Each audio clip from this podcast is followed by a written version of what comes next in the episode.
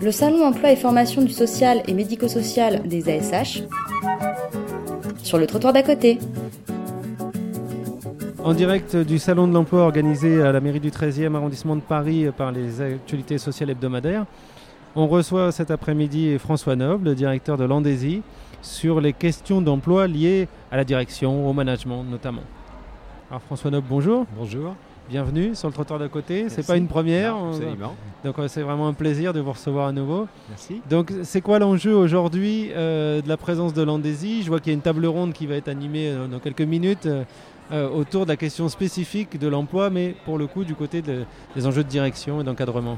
Alors pour l'Andésie, c'est peut-être pas tant du côté de l'emploi que du côté d'être présent pour euh, témoigner de l'évolution des, différents postes euh, dans la direction et dans l'encadrement dans le secteur social et médico-social, puisqu'on n'est pas là au titre d'offreur d'emploi, mais plus au titre de présentation de l'association des cadres euh, nationales des cadres du secteur social au plan national et également de la représentation de notre centre de formation, puisque la particularité de l'Andésie, c'est de gérer un centre de formation continue, donc, et de former des cadres, entre autres des cadres, pas uniquement, mais entre des cadres, notamment sur les formations qualifiantes.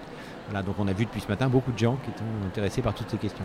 C'est quoi les nouveaux besoins euh, du côté des employeurs en termes d'encadrement? Euh, Est-ce que, alors on a vu là, il y avait beaucoup petite enfance, il y avait euh, le, la dépendance et le handicap la précarité. Est-ce que pour vous, les choses se découpent selon ces angles-là et il y a des besoins spécifiques ou alors il y a des, il y a des méta, euh, compétences qui sont à acquérir aujourd'hui euh? Moi, moi je, je pense qu'il y a des moyens qui ne sont pas les mêmes. Euh, mais que les besoins sont les mêmes. C'est-à-dire qu'on voit bien que dans le secteur de la grande exclusion, par exemple, il y a des, des problèmes de financement qui sont encore plus ardus qu'ailleurs et donc qui forcément limitent mmh. les possibilités d'embauche.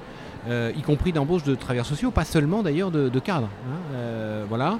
Euh, et puis il y a des secteurs qui ont encore un petit peu des moyens. Je pense au secteur du handicap par exemple, même si tous les besoins ne sont pas couverts, mais en tout cas on est quand même dans un secteur qui. Bon, mais, mais que globalement les besoins en termes de direction, de management, d'encadrement ne varient pas fondamentalement selon les différentes missions relatives à des, des, publics ou des populations qui seraient différentes. Mmh. Bon, là bien sûr il y a une spécificité.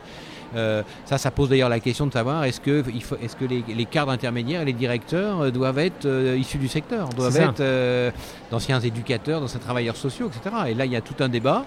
à l'Andésie, je ne dis pas qu'on a tranché la question, mais enfin en tout cas on est sur un positionnement qui consiste à dire il nous semble que sur des postes de direction générale et de direction euh, on peut imaginer, d'ailleurs un certain nombre d'associations ou fondations le font très ouvertement, qu'on puisse avoir des gens qui viennent d'autres secteurs. Mhm. Euh, c'est le cas dans nos formations de, niveau 1, euh, master ou CAFDES, on a des gens. qui sont en association avec des universités. Hein. Alors oui, c'est ça, alors qui sont avec des universités, mais, même sur la formation CAFDES, on a des gens qui viennent d'autres secteurs. secteurs. Hein, mais des secteurs assez proches. Je pense à des gens qui viennent d'ONG par exemple, ou, du sanitaire, mais aussi des gens qui viennent de très loin, hein, de la banque, etc et que nous, on n'est pas du tout fermé à l'idée que ces gens, d'abord, un, puissent être formés avec euh, des cadres du secteur, et puis éventuellement puissent occuper des postes à responsabilité, dès lors qu'ils ont pu accomplir tout un travail d'acculturation au secteur. Ça, c'est très important. Et comment ils se mènent ce travail? Eh ben, Ils se mènent alors, dans, des contacts, d'abord des temps de stage, euh, des temps de tutorat avec des directeurs ou des directrices du secteur, euh, et d'ailleurs, souvent, enfin pas souvent, mais il arrive qu'un certain nombre de gens calent, euh, se rendent compte que finalement, l'idéalisation qu'ils avaient ah euh, d'un secteur qui apparaît moins dur, moins rapporté à l'argent, moins entre guillemets ultralibéral, ben, parfois ils s'aperçoivent que d'abord c'est pas toujours ça, c'est pas finalement si tendre que ça, le secteur mhm. social et médico-social. Et puis ensuite, ben, c'est d'autres logiques, c'est d'autres habitudes. On, on, est beaucoup dans la réunion, on réfléchit beaucoup, voilà, et des fois ça, ça déstabilise un peu des gens qui ont l'habitude d'être dans des processus de décision un peu rapides.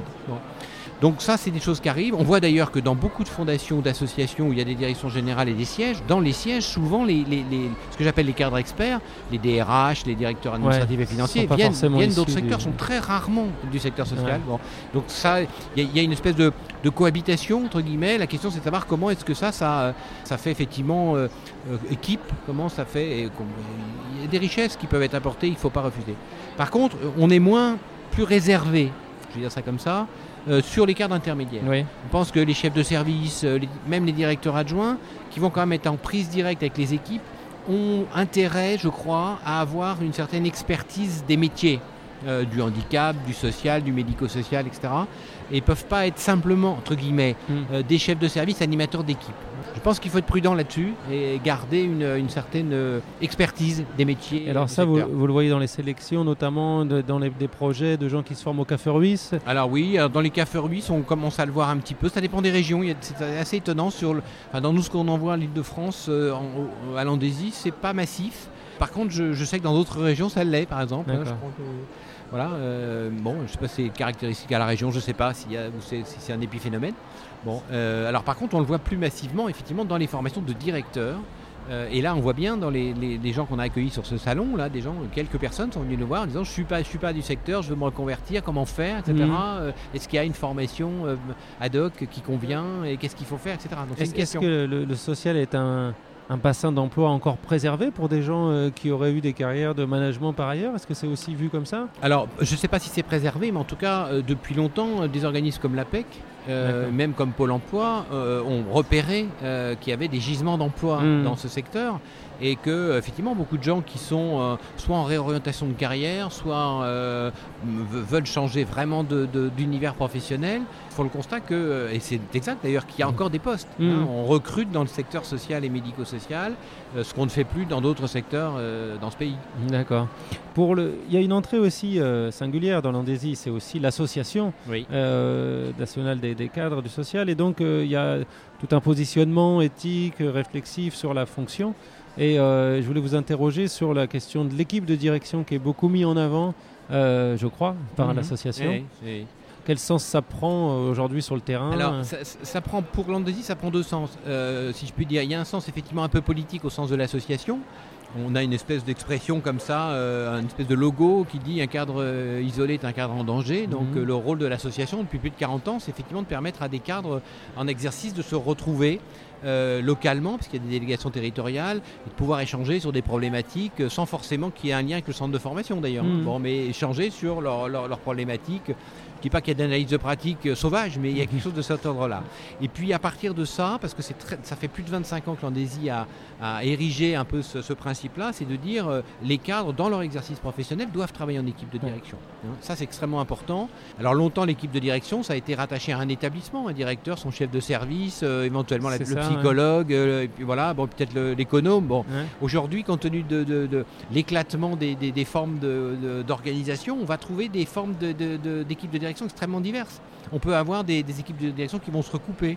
On va avoir l'équipe de direction de la direction générale, on va avoir euh, qui tantôt travaillera uniquement avec les cadres du siège, tantôt travaillera avec l'ensemble des directeurs, voire parfois les chefs de service. Et puis on va avoir des équipes de pôle. Et puis on va- Donc l'équipe de direction, elle prend tout son sens, mais dans des grandes configurations qu'il est nécessaire d'ailleurs de, de définir et de, de regarder ce qui est en train de se passer actuellement.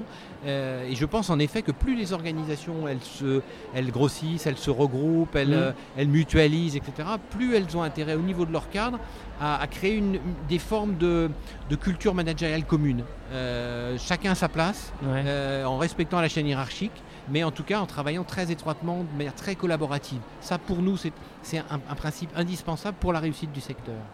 Bon. Ben, merci beaucoup. Et Merci. c'est, euh, allez, vous êtes, vous êtes chaud pour la conférence, euh, l'atelier qui Voilà, suit. je, je vais continuer on, sur la table on va, on va suivre ça avec plaisir et encore merci. hein. Merci Hervé. Au revoir.